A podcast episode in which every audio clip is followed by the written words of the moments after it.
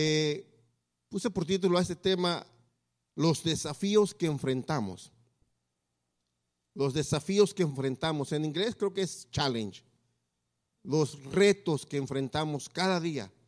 Los retos que tenemos que enfrentar como personas, en grupo, desde que venimos al Señor también.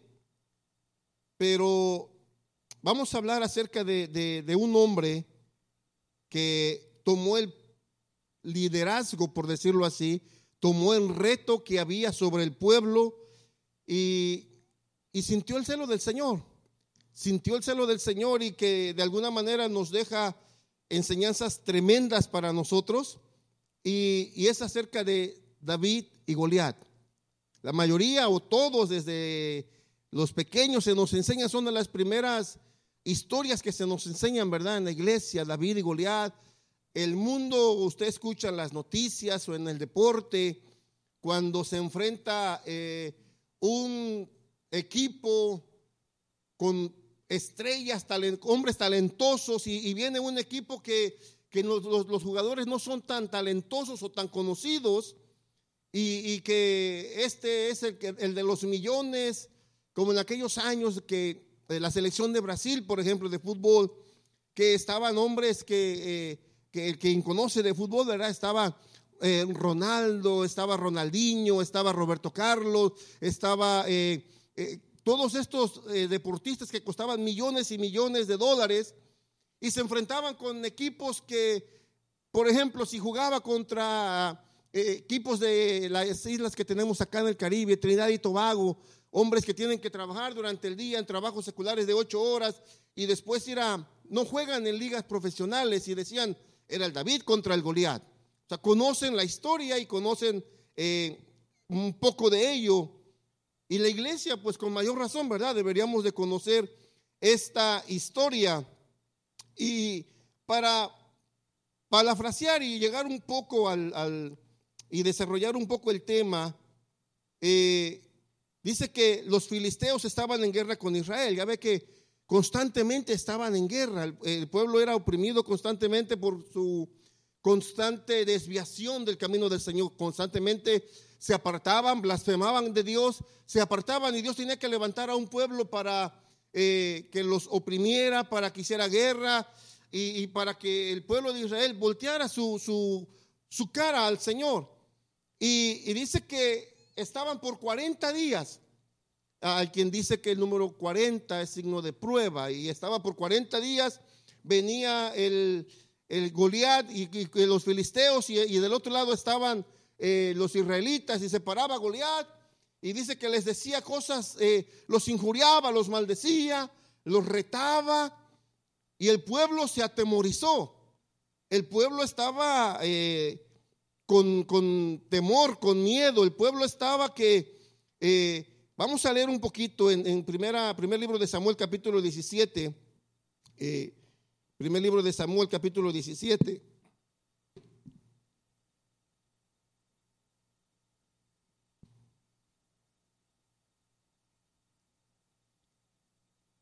Dice, cuando los, los israelitas vieron a Goliat, huyeron despavoridos.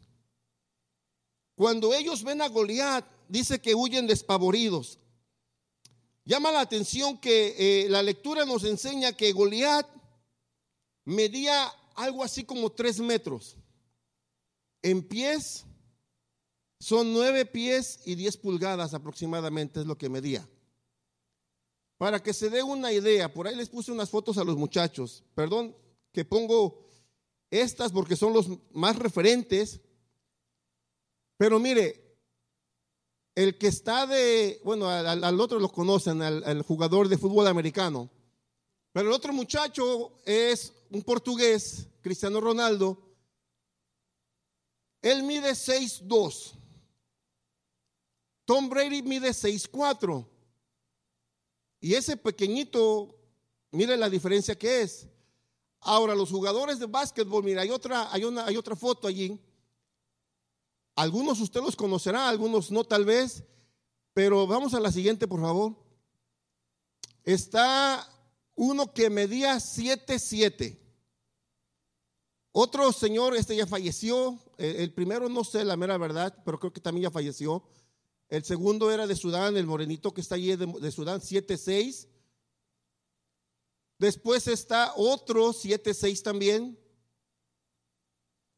Están dos más, 7-6. Y está Yao Min, este jugaba para los de Houston. 7-5. Ahora mire, ese Yao Min comparado con alguien que también ya falleció, Kobe Bryant.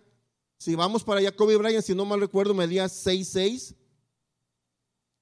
Miren la diferencia. Y Kobe Bryant no era chaparrito, 6'6". Yo andaré como por 5'8", yo creo. Imagínense que yo le llego, yo creo que donde está, donde tiene el balón. Si el otro medía 7'6", Yao Min mide 7'6 o 7'7", ponga tres pies y tres pulgadas más. Eso es lo que medía Goliat. Nueve pies y 10 pulgadas aproximadamente. Que dice que casi medía 3 metros y es aproximado 9 pies, 10 pulgadas. Ahora imagínese con la armadura. La punta de su lanza dice que medía más de, creo que 7 kilos medía, o pesaba, perdón. 7 kilos. Es lo que medía más, o, perdón, lo que pesaba la punta de su lanza de Goliat. Imagínese toda la armadura que traía en el casco, que traía cosas más arriba. David posiblemente, no creo que fuera tan chaparro, pero tampoco tan alto o tan bajito de estatura promedio tal vez, póngale poquito más alto que yo, seis pies. Pero comparados con esos tres pies y, perdón, nueve pies y diez pulgadas, y luego si, si salía de la montaña, cuando camina un niño pequeñito en, un piso de madera casi no se oye, ¿verdad? No hace ruido. Pero camina una persona adulta y se oye. Camina una persona, eh, yo siempre le hago burla a mi sobrina y es una manera de expresarle mi amor, le digo a ella. Porque ella cuando camina, mi mamá dice que camina como sargento mal pagado. Porque va y camina en toda la casa y le digo, camina más despacito porque la vas a tumbar. Pero imagínese Goliat, no creo que salía despacito, eh, tratando de no. El caminar de él era para espantar. Yo imagino que daba unos zapatazos y, el tamaño que estaba, ¿verdad? De él. Imagínense la, la impresión que el pueblo recibía cuando lo veía. Y la voz no creo que fuera una voz delicada y suavecita. Tenía que hablar fuerte y a lo mejor era una voz gruesa que imponía. De tal manera que el pueblo se atemorizó. El pueblo dice que huían despavoridos. ¿Usted ha visto personas correr cuando hay una emergencia, tal vez? cuando hay eh, un caos, hay una tragedia, la gente corre y, no se fija quién va por delante. Yo recuerdo, eh, y siempre lo digo de repente como, como manera de, broma o de chiste más bien, porque eh, para decir que el mexicano primero corre y luego investiga. En aquellos años, cuando la primera vez que quien es mexicano, había un, hay una persona que se llama Cuauhtémoc Cárdenas. su papá se llamaba Lázaro Cárdenas. Ese, ese señor fue presidente y en aquellos años, hace años, le quitó el petróleo, expropió el petróleo, le quitó el petróleo a Estados Unidos y de ahí lo hace para los mexicanos. Entonces, este señor, su hijo, Cuauhtémoc Cárdenas, va para presidente. Eh, se dice que le robaron las, las, elecciones y fue cuando ganó eh, señor sin cabello llamado Carlos Salinas de Gortari. Había un partido que se llamaba el PRD, o se llama, todavía existe, y todos decían los perredistas, Partido de la Revolución Democrática. Entonces, como empezaron a quemar las urnas electorales, donde estaban las boletas, porque la gente demandaba que hicieran el reconteo de las, de las boletas, porque eh, había ganado el otro señor. Entonces empiezan a quemarlas en Sinaloa, en Durango y en muchas partes de México empezaron a quemarlas para que ya no pudieran contarlas porque habían alterado los números para que ganara el otro señor. El asunto es que en nuestra ciudad, en Cuautla, había una calle donde se vendían las cosas que no pagaban impuestos, como los, callejones, por ejemplo, ¿verdad? Le llamaban la fayuca, así se le llama en México. Entonces, eh, constantemente se levantaban a pelear y, cuando se iban a manifestar, si mandaban a la policía para controlarlos, se armaban los golpes y empezaban a corretear a la gente. Y, y ese día yo voy saliendo de la escuela con unos amigos, vamos pasando por allí y nada más vemos que empieza a correr la gente como desesperada, sin rumbo y loca, gritando, ahí vienen, ahí vienen, ahí vienen. Y nosotros vimos que venían corriendo bastantes y otros tratando de levantar sus puestos. Y nos damos la media vuelta y vamos corriendo junto con los demás. Cinco cuadras después, ¿y quién viene? Nosotros corrimos por salvarnos, pero no sabíamos ni quién venía. Pero el punto es que la gente corríamos despavoridos porque oíamos golpes. Y cuando nos paramos, ¿quién viene? Los perredistas, pues a correr con más ganas. Yo creo que así o peor corría el pueblo de Israel, despavoridos, atemorizados. Ellos corrían por su vida, eh, se espantaban, se alejaban acerca de él. Ya usted sabe la historia, hace tiempo el hermano Maldonado hablaba de esto, pero David eh, es mandado por su padre para ir a la guerra, a donde estaba la guerra, para llevarles víveres, perdón, para llevarles víveres y conocer cómo estaban sus hermanos. Y cuando llega ahí empieza a escuchar que este gigante, no cosa pequeña, que este gigante se levantaba y empezaba a hablar. Y yo me imagino a David viéndolos, bueno, pero eh, ¿por qué se atemorizan? ¿Qué es lo que grita este hombre? Porque un jovencillo tal vez va a la guerra, en su mente piensa, estos son soldados, aquellos también van a pelear y porque eso tienen miedo. Entonces, David viene y empieza a investigar, ¿qué es lo que pasa? Y entonces le cuentan. Y él dice, bueno, ¿y que no hay de ustedes algún valiente que vaya a pelear? No lo hay. Pues si no lo hay, entonces yo voy, se ofrece. Es decir, ahí toma el primer desafío, David. Toma el reto, toma la, eh, este hombre venía a desafiar a Israel, ¿verdad? Goliat desafiaba a todo y decía, escojan a un general, escojan a un hombre que venga a pelear contra mí. Si yo lo venzo, ustedes serán nuestros siervos. Si él me vence, nosotros seremos sus siervos. Pero no había nadie. Y de repente David dice, yo, yo voy, yo voy a pelearle. Y llega la noticia a Saúl, ¿y cómo es posible? Pero tú eres jovencito, eres pequeño, no tienes experiencia de guerra. Y David dice, bueno, en guerra no he peleado, pero tu siervo, yo, o sea, decía él, yo, he cuidado las ovejas de mi padre y cuando viene un oso, cuando viene un león, yo me levanto y peleo contra el león para cuidar lo que es mío, lo que es de mi padre. Yo lo peleo, Dios me da la fuerza y lo venzo. Así como uno de aquellos será este gigante en mis manos. Jehová lo entregará en mis manos y yo lo venceré. Tenía una determinación porque él no confiaba en sus habilidades, en su destreza o en su fuerza, porque comparada con la de aquel era muy poca, sino que él confiaba y decía, Jehová lo entregará en mis manos. Y ya me imagino entre el pueblo, porque aquí hay unos cuantos ahí en el círculo pequeño íntimo de Saúl, sus generales que estaban ahí cerquita, y empieza a correrse la voz. Imagínense allá los últimos israelitas ya va a pelear uno. ¿Quién será? ¿El general fulano? No, no, no, eh, es otro. ¿Cuál? El que fue a pelear, el que nos ayudó en tal. No, tampoco aquel. Y cuando se enteran que es David, posiblemente no solamente sus hermanos, sino que otros más, este chamaquito ni experiencia tiene y él se va a ir a pelear contra, contra, contra Goliat. Estamos destruidos, estamos acabados, posiblemente pensaban. Pero al fin se deciden y tratan de darle la, vestimenta, ¿verdad? Saúl le dice, ponte, tu, ponte mi armadura, porque ¿cómo vas a ir así? De alguna manera hay quien dice que, aunque no lo sabía Saúl en el momento, pero que de alguna manera ya era el paso para Saúl empezar a darle el mando a David. O sea, sin saberlo le estaba dando porque aquel tomó la batuta, tomó el liderazgo, tomó la determinación, la decisión. Yo voy a ir a vencer, yo voy a ir a pelear y Jehová me lo entregará en las manos. Saúl, que era el rey, no iba, tenía, posiblemente también tenía miedo. Y llama la atención que cuando al fin se deciden y va para allá, va a enfrentarse contra Goliat, Goliat venía con su escudero. No se olvide, Goliat, venía con su escudero, ¿ok? Entonces van cruzando y dice que de paso David agarró en el arroyo, agarró cinco piedras lisas. Yo creo que la escritura es muy, es muy eh, específica en cuanto nos dice que las piedras eran lisas. Eh,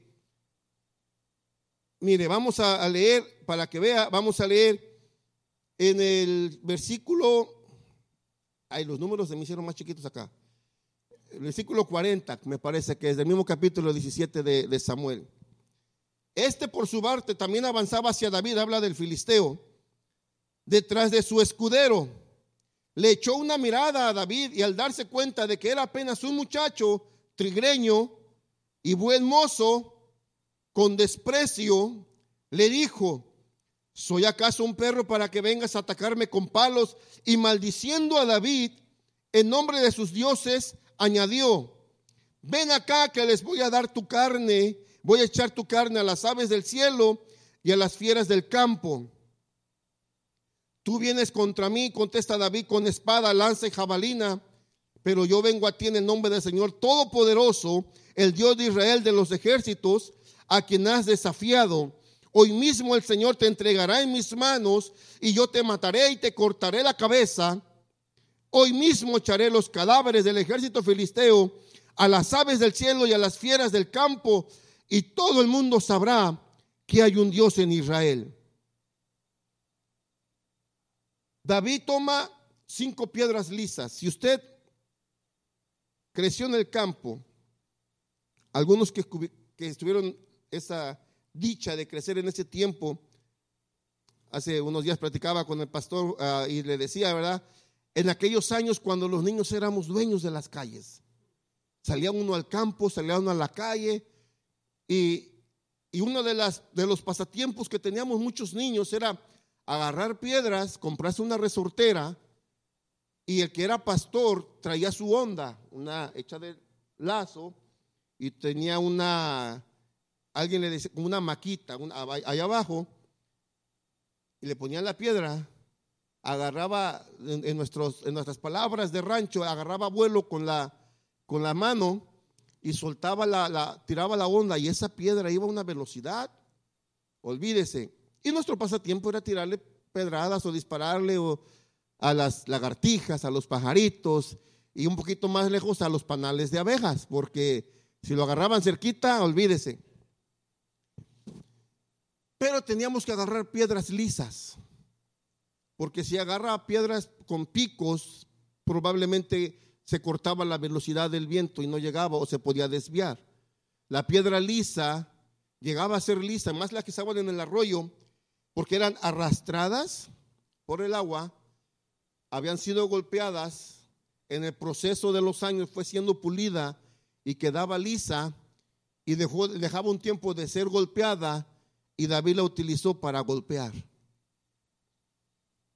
No fue algo a ver qué sale, no fue a ver esta piedra me gustó más. Él escogió porque sabía, él tenía experiencia en agarrar ese tipo de piedras. Sabía que esa piedra podía tener bien la dirección, iba a ir a donde él iba a dar. Y ellos eran tan expertos, aunque era un pequeño, pero eh, al cuidar a sus, a sus ovejas, él tenía la práctica con la onda y la piedra. Los soldados, la Biblia dice que había soldados en Israel que eran zurdos, le llama, eran, con, eran ah, con la mano izquierda y le pegaban con la piedra o con una lanza a un cabello a una distancia considerable, a un cabello. Tenían una puntería buena. David en ese tiempo todavía no tenía experiencia de ejército, pero toma cinco piedras. Hay quien se pregunta que por qué, porque si David, perdón, si Goliat tenía cuatro hermanos más, alguien decía que porque el cinco es el número de la gracia, pero el asunto es que toma cinco piedras y estas habían sido golpeadas, decía, por el tiempo, pero estaban listas para hacer, para hacer su labor. Y llama la atención, Goliat iba caminando hacia él y David empieza a correr. Y yo creo que David iba con una confianza tan segura tan, desde esa edad, porque él estaba tan eh, convencido de que Dios estaba con él, que fíjese lo que dice el escritor Lucas acerca de David en Hechos capítulo 2, verso 25. Hechos 2, 25. El escritor de Hechos dice, en efecto, David dijo de él, hablando del Señor, veía yo al Señor siempre delante de mí, porque Él está a mi derecha para que no caiga. David tenía una confianza en el Señor que decía, yo veía al Señor. Posiblemente él escribió estas palabras más adelante, David, pero él desde pequeño tenía la confianza y la seguridad de que Dios estaba con él y se veía siempre al Señor delante de mí. Él está a mi derecha para que no caiga. Por eso su confianza de poder enfrentar a Goliat. Y Goliat decía, Goliat va caminando porque empieza a desafiar. Y ya leímos, dice que le dijo, ¿acaso yo soy un perro para que vengas contra mí con palos, con piedras? Y David le dice, tú vienes a mí contra, con espada, lanza y jabalina. Pero yo vengo contra ti en el nombre de Jehová de los ejércitos, el Dios de Israel a quien tú provocaste. Y la seguridad que tenía él de que Dios le iba a dar la victoria, dice, y yo te venceré. Aquel lo maldijo, maldijo a David por sus dioses. Y le dice, hoy voy a echar tu carne a las aves del cielo. ¿Alguien ha visto los cuervos cuando, o los opilotes cuando comen carne muerta, cuando cómo lo despedazan? Esa era la intención. ¿Se imagina? Lo, está tratando de, de, atemorizar. Ya atemorizó a todo un ejército, pero al pequeñito no lo podía atemorizar.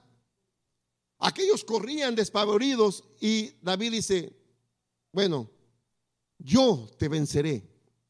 Hoy te mataré, cortaré tu cabeza y no solamente a ti, sino a todos los filisteos. Jehová te entregará en mis manos. Goliat confiaba en sus fuerzas. Nunca había sido vencido. Confiaba en su armadura, confiaba en su escudero, en su experiencia en la guerra, en su experiencia de vida. Pero David confiaba en el Señor. Dice que entonces David empieza a corre hacia él, tira la piedra, agarra vuelo, lanza la piedra. Algunos dicen, algunos escritores o estudiosos dicen que cuando Goliat eh, lo maldice, en el momento que dice, hoy daré tu carne a las aves, dice que en ese momento que levanta la mano, posiblemente levantó la mano y cuando maldice, que a lo mejor movió un poco su, su casco o el, casco que llevaba. Y entonces hay un espacio allí, no la piedra no atravesó el casco, sino dice que la piedra se incrustó en su frente. Posiblemente se abrió un poco más y David vio dónde podía pegar, dónde podía lanzar la piedra. La piedra dice que se clava en su frente. Vamos a leer Primera de Samuel 5, 3 y 4. Y, David dice que cuando llega la piedra y lanza la piedra, la, cae en la frente y Goliat cae de frente. Algo ya había pasado antes. Al día siguiente, primera de Samuel 5, 3 y 4, dice, al día siguiente, cuando los habitantes de Asdod se levantaron, vieron que la estatua de Dagón estaba tirada en el suelo, ¿cómo estaba? Boca abajo, frente al arca del Señor. Así que la levantaron, la colocaron en su sitio pero al día siguiente, cuando se levantaron, volvieron a encontrar la estatua tirada en el suelo, boca abajo una vez más, frente al arca del Señor sobre el umbral, y estaba su cabeza y sus dos manos separadas del tronco. Regresemos al primer libro de Samuel 17.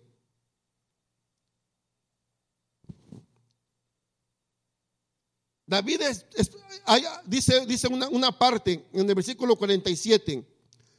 Todos los que están aquí reconocerán que el Señor salva sin necesidad de espada ni de lanza la batalla del Señor y Él los entregará a ustedes en nuestras manos.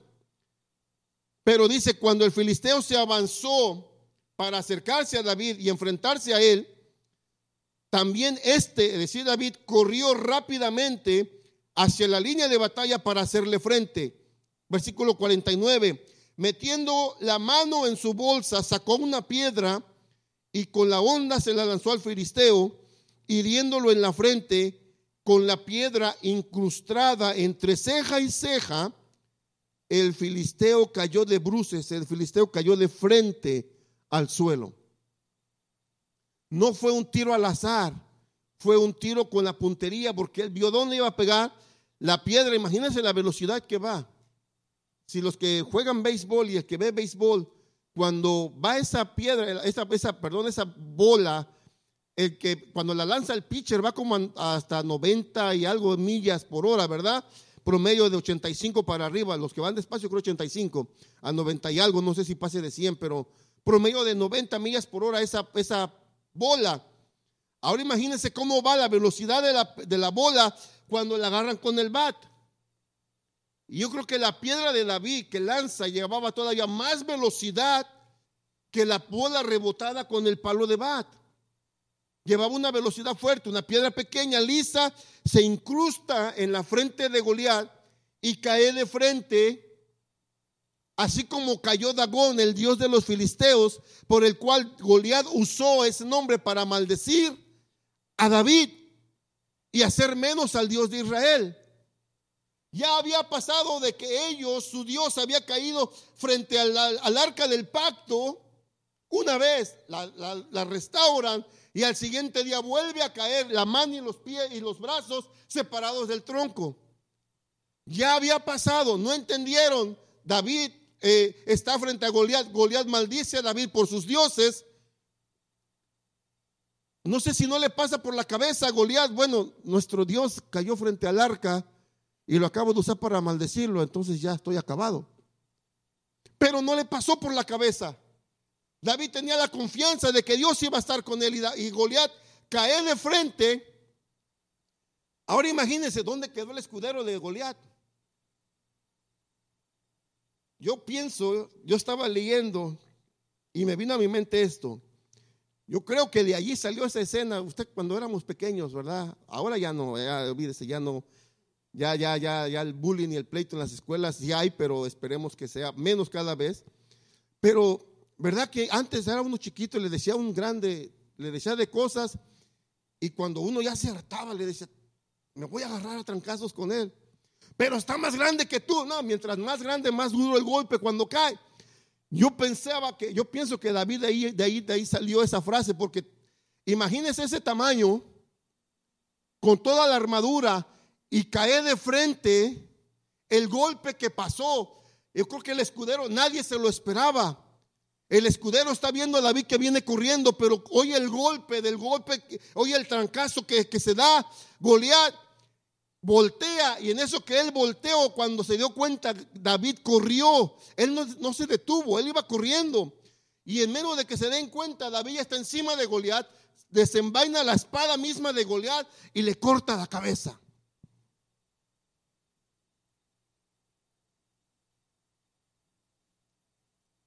para asegurarse que no se levantara. Ahora, pensando todo ello en nuestras vidas, cada día, decíamos, hay desafíos que tenemos que enfrentar. Hay retos que nos enfrentamos. A veces son retos de una dieta para bajar de peso y, hey, tu reto, vamos a aventarnos de aquí a que termine el año. Eh, no comer esto, vamos a bajar de peso o empezando el año, vamos a hacer esto juntos y se retan. Vamos a correr unas carreritas, a ver quién gana y el que pierda paga esto. Son retos pequeños tal vez, pero hay retos en nuestras vidas como cristianos que de repente eh, desafíos que nos tenemos que enfrentar sobre situaciones adversas que nos hacen pensar si estamos confiando en el Señor o estamos confiando en las circunstancias para seguir viviendo nuestra vida. Eh, por ejemplo, nosotros somos llamados por el Señor. Romanos 5 dice que fuimos ya reconciliados, ya no hay enemistad, somos reconciliados y hay paz entre Dios y nosotros. Pero ahora hay alguien que se interpone en nuestro camino para que no lleguemos a la meta que nos hemos trazado. Hay una meta que, todos nosotros estamos aquí para llegar a la presencia del Señor, pero hay algo que nos impide y no solamente hablamos del enemigo de Satanás, sino hay una carne en nosotros que cada día, dice el Señor, estamos luchando con esta situación para vencerla porque esta nos aparta del Señor. Los deseos carnales estamos luchando, ya es un desafío, es un reto es una lucha constante que de repente nos hace pensar que ese, esa situación, y, en cada uno es diferente, no, no en todos es lo mismo. Algunos dirán, bueno, yo puede estar allí la cerveza y a mí no me pasa nada, yo ni, ni me va ni me viene pero para otro posiblemente es, es, es, una tentación, es una lucha tremenda el tener una cerveza a un lado, o estar frente a alguien que está fumando, o estar junto a alguien que está pudiendo usar drogas, y dice otro, a mí me, me repugna estar allí, pero el otro dice, bueno, para mí es una lucha tremenda estar allí. Para otro puede ser usar eh, el internet o, luchar con la pornografía, para otros es diferentes situaciones pero son desafíos y son retos que si a la postre le dejamos crecer, se puede convertir en un gigante que nos está luchando para apartarnos del camino del Señor. Somos eh, atacados constantemente. Colosenses capítulo 3, versículo 5, por favor. Colosenses capítulo 3, versículo 5.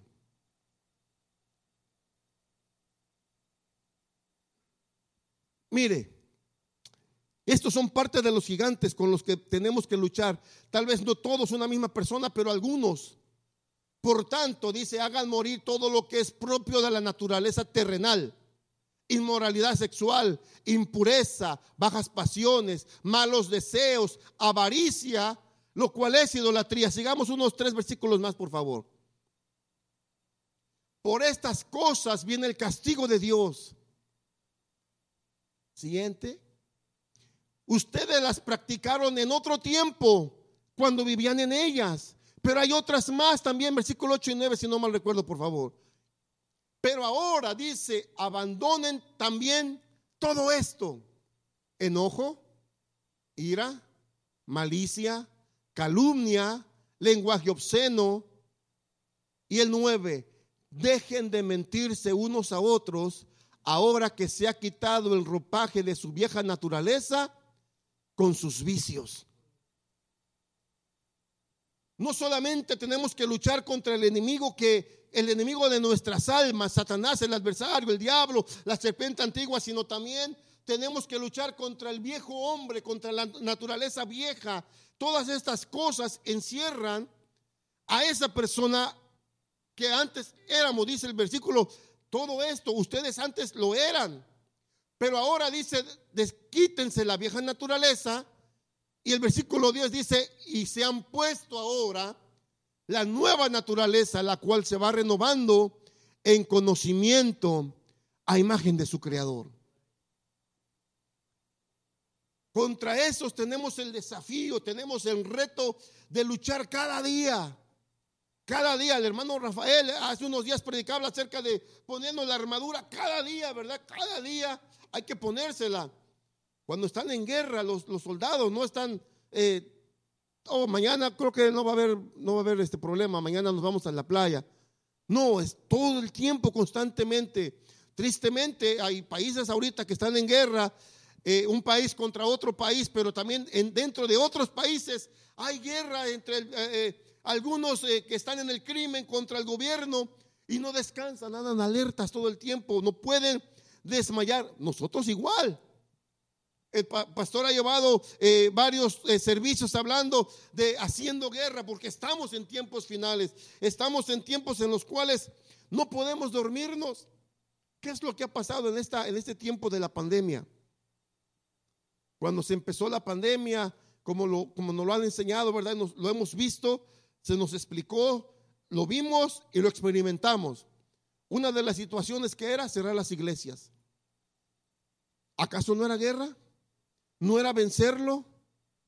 Porque se le metió en la idea a la gente de que si iban a una iglesia, se contagiaban. Pero podían ir a otros lugares, centros de recreación, a la playa, a otros lugares donde no había problema. Pero las iglesias no vayan porque se contagian. Y después dijeron, no sé si se acuerdan, pero dijeron, si van a la iglesia, yo creo que va a ser necesario que no digan ni amén ni gloria a Dios, que no canten. ¿Se imagina? Dijo el Señor, si estos callan, las piedras hablarían. Pero porque no callamos, no han hablado las piedras. Pero tenemos desafíos, tenemos luchas, tenemos retos cada día, situaciones que nos presentan, se nos presentan día tras día, que posiblemente ese sea nuestro Goliat. Contra ese tenemos que luchar. Cuando de repente usted, de las cosas que dijo ahí, de repente dijo una mentira, no es que la programó, porque como se nos ha enseñado, ¿verdad? Una cosa es vivir en pecado o practicar el pecado y otra cosa es pecar. Mintió por algo, se enojó y de repente le viene, ya, ya pecaste. Dios ya se olvidó de ti. Dios ya, ya, ya, ya, ya te desterró, ya para qué vas a la iglesia. Te enojaste, maldeciste, dijiste una maldición, tomaste o cualquier otra de las situaciones que podamos enfrentar cada uno. Y cuando le damos cavidad en nuestra mente, nos va drenando, nos drena las energías, nos drena la, fe, la esperanza. Y realmente creo que Dios ya me abandonó. Creo que sí, realmente en este proceso Dios ya se apartó de mí. Pero lo cierto es que el Señor dijo, yo estoy contigo todos los días. El que venga contra ti lo hará sin mí. No tengas miedo. Yo te he dado las herramientas, te he obtenido la victoria para ti. Dios nos ha dado la victoria. Un desafío tiene lucha y reto. Hay situaciones peligrosas, sí. Pero al igual que David, David no era, aunque en, en acciones de guerra o en, o, en, o en, ámbitos o en temas de guerra bélica, es decir, de ejército con ejército, no tenía la experiencia, pero él había tenido experiencia en pelear y en defender lo que eran de, de ellos en defender sus ovejas contra osos, contra, contra leones. No fue un improvisado.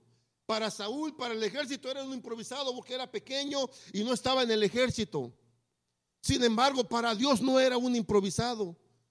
Él ya tenía experiencia peleando, ella tenía experiencia enfrentándose a otras cosas porque nunca lo hizo en sus fuerzas ni en sus ni en sus habilidades o conocimiento.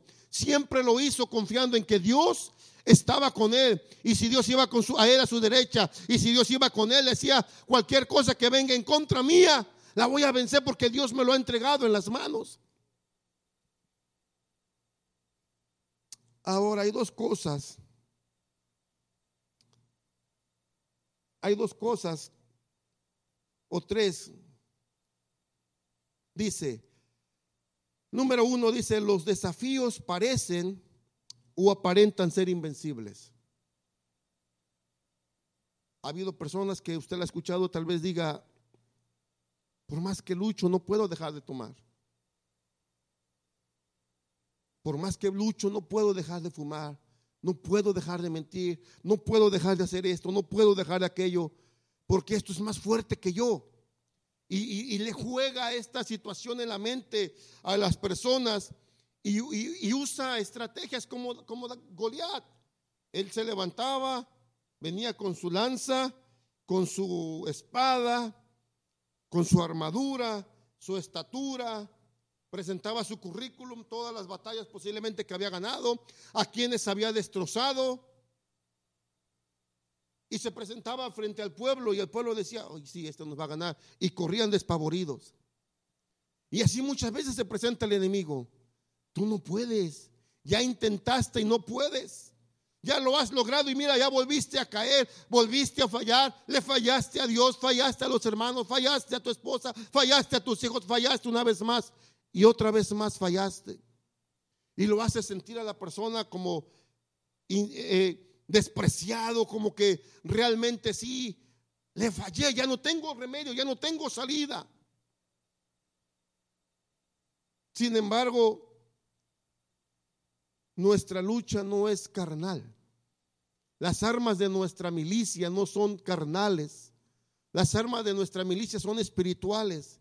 Y esa es, la, diferencia. El, mundo, el diablo, la vieja naturaleza nos presenta la situación todo terrenal. Mira, fallaste aquí, aquí, aquí y acá. Dios no te perdona. Pero cuando nosotros hacemos eh, uso de las armas espirituales y los recursos espirituales que tenemos en Dios, vemos su justicia, su gracia, su misericordia. Y Él dice, yo estoy contigo, yo te amo. Fallaste, te perdono. Mira, ven, levántate. Este camino no se ha terminado, sigue caminando. Y viene el Señor y lo levanta, le da fuerza para seguir avanzando porque nuestras armas espirituales son más poderosas para destruir fortalezas en Cristo Jesús. Hay personas, número dos, hay desafíos en grupo. Es decir, como iglesia tenemos desafíos, tenemos retos, hay una meta que hay que hacer y tenemos el desafío juntos, ¿verdad? O en familia, la, familia tiene este reto, este desafío que vamos a, queremos alcanzar esta meta y todos luchamos por alcanzar esas metas. Pero la mayoría de los, de los desafíos son personales. Es decir, en nuestro carácter, en nuestra vida, como lo que leímos allí. Eh, alguien que está batallando con el enojo, con la ira, con las bajas pasiones, con el alcohol, con las drogas. Tenemos los recursos de los demás. Porque hay un consejo de aquí, hay un consejo allá, hay una guía, tenemos la palabra, tenemos un pastor que nos enseña, nos da los recursos, pero el quien toma la decisión, quien hace para, para avanzar, soy yo el que tengo que decidir, hasta aquí terminé nada más.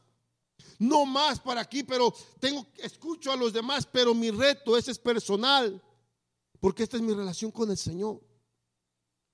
Y algo que hace rato que estaba yo allí en la oración,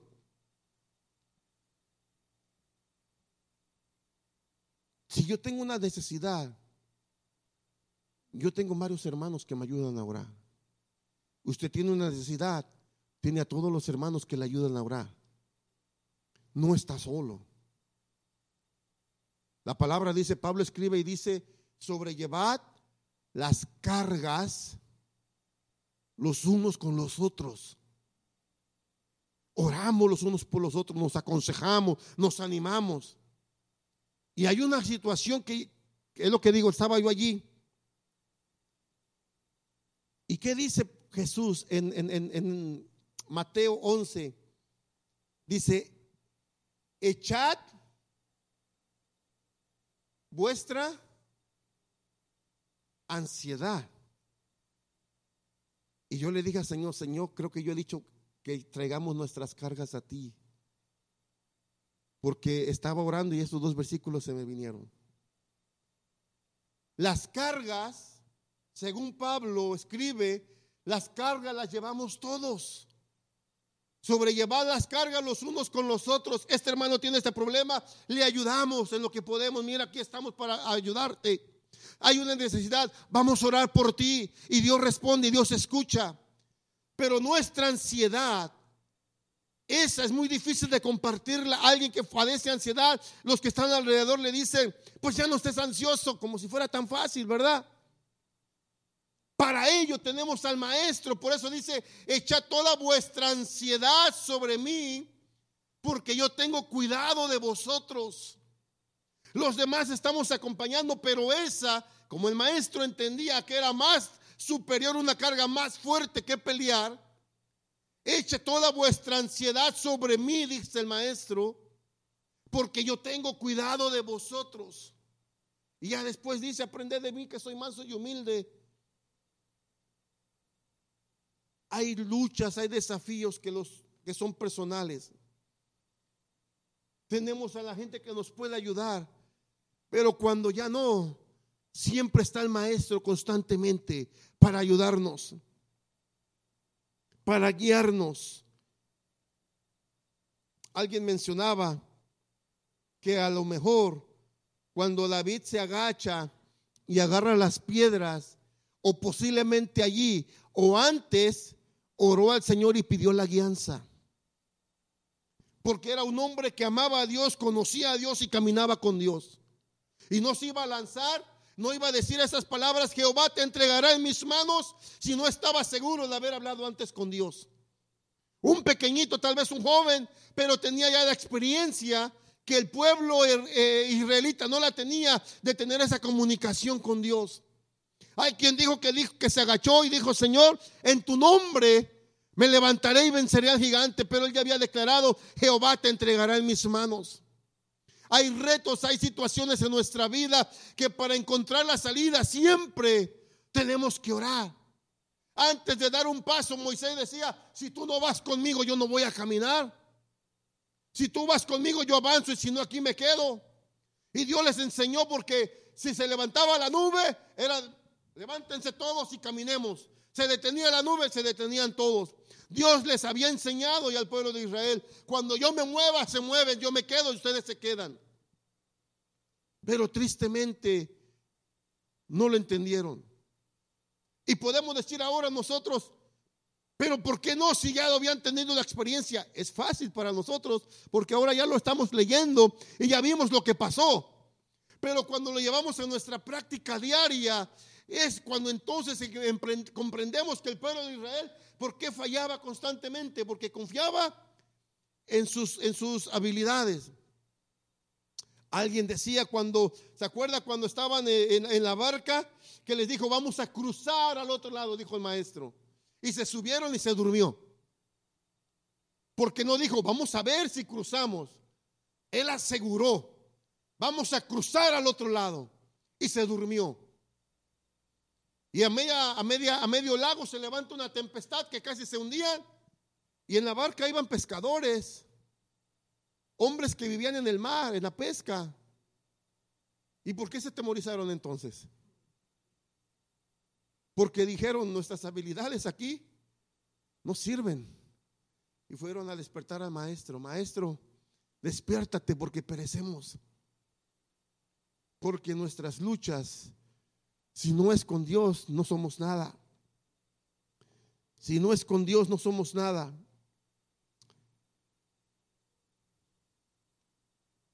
Vamos a un versículo. Dice que los judíos, se, perdón, los israelitas se turbaron y tuvieron miedo. Turbar, dice el versículo, dice el diccionario, es alterar el ánimo de alguno o de alguien de modo que no acierte a hablar y proseguir con su tarea. Turbar es alterar el orden de ánimo de alguien de modo que tal vez está hablando, pero está hablando sin sentido, pero no puede proseguir con su tarea. Una persona que tiene que está turbada no puede avanzar o seguir, se paraliza porque cuando se mezcla alguien que está turbado con el miedo, se paraliza. El miedo paraliza a las personas y las confunde.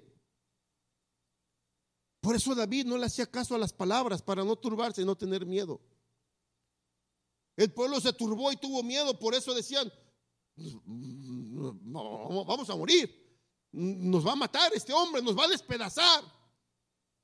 Y David dice, no, Dios está con nosotros. Vamos a leer, ya por último, el Salmo 18, versículos 29 al 34.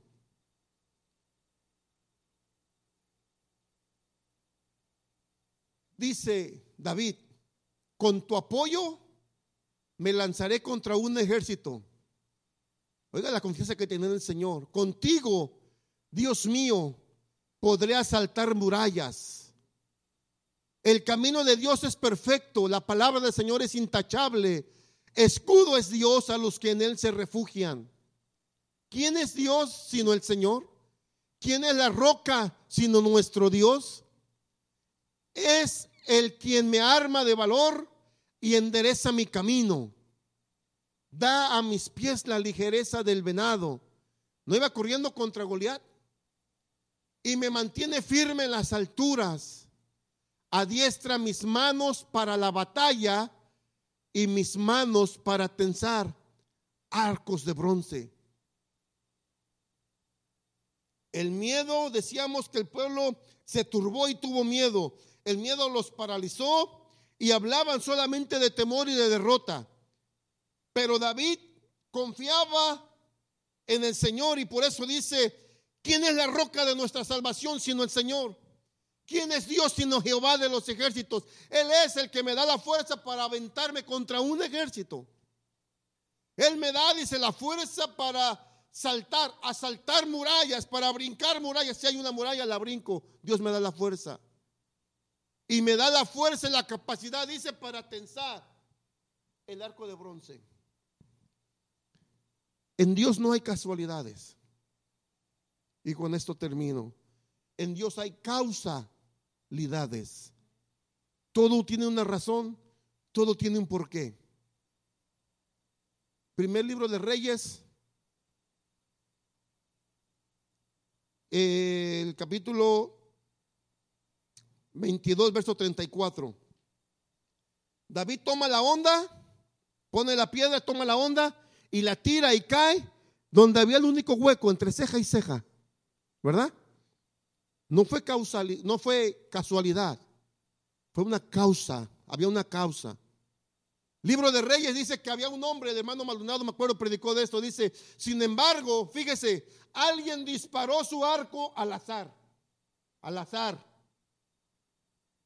Agarra el arco, bueno, vamos a que sea derecho, y la tira arriba como diciendo, a ver a quién le doy. Pero en Dios no hay, no hay, no hay casualidades. Y dice que esa lanza o esa flecha, dice que hirió al rey de Israel entre las piezas de su armadura, donde se juntaba la coraza con la, con la armadura. ¿Acaso fue una casualidad? Decían en mi pueblo una chiripada. Fue, no, había una razón. Dios ya había hablado, si no usted predicó de esto, ¿verdad? Dios había, dado una, una, palabra en contra de este rey. Él se va, se huye, va corriendo y dice, Señor, no, espérate, ¿cómo que mi palabra se cumple porque se cumple? y le ponen a alguien, tira al aire y él tira al azar, la flecha vuela y le cae al hombre entre la coraza y el escudo donde se unen. En el menos lugar pensado que le pudo, ahí entra y se muere. El rey le ordenó a que conducía el carro, date la vuelta y sácame, pues me han herido. Después murió. En Dios no hay casualidades. Las situaciones que nos ponen en la vida es para nuestra, para probar nuestra fe, para ayudarnos a crecer o para cual situación. Eh, decía un hermano el miércoles en la, en la oración, decía, esta situación que estamos pasando es posible, quiero entender cuál es el propósito de Dios que me quiere enseñar para atravesar por esta situación.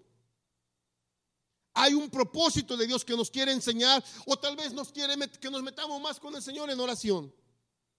Un tiempo atrás, hace unos años, eh, hablamos con el pastor, los pastores más bien, y esa es otra, ¿verdad? No era el tema, pero entre paréntesis, de cuenta que es el cilantrito en la comida. Cuando tengamos una necesidad, y una vez que lo decía, decía un hermano aquí, ¿verdad? Yo vine y le dije al pastor, pastor, quiero hablar con usted. Y nosotros le hablamos, le dije, mi esposa habla con, pregúntale si tienen tiempo, ¿cuándo podemos hablar con ellos? Queremos hablar con ellos. Porque de repente nos presentamos, ¿verdad? Quiero hablar con usted. No, tendrá tiempo, ¿cuándo tiene tiempo para poder platicar? Y entonces pedimos un tiempo para hablar con ellos y, y hablamos y expresamos la necesidad que teníamos y, decíamos, ¿verdad?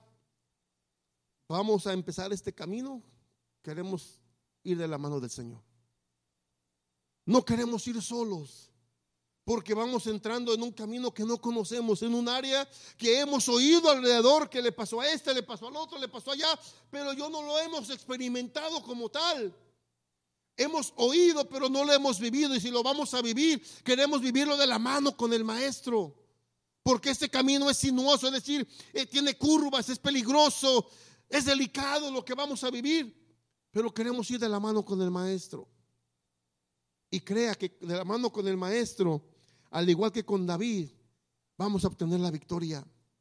Los desafíos que nos presenta la vida día tras día y los desafíos que tenemos como cristianos, como personas, de ir creciendo, de ir avanzando, de enfrentarnos a nuestra vieja naturaleza, en cuanto tengamos la oportunidad de esa cosa que nos está agobiando, cuando esté medio herido, tome la espada y córtele la cabeza para que ya no tengamos que volver a batallar con eso.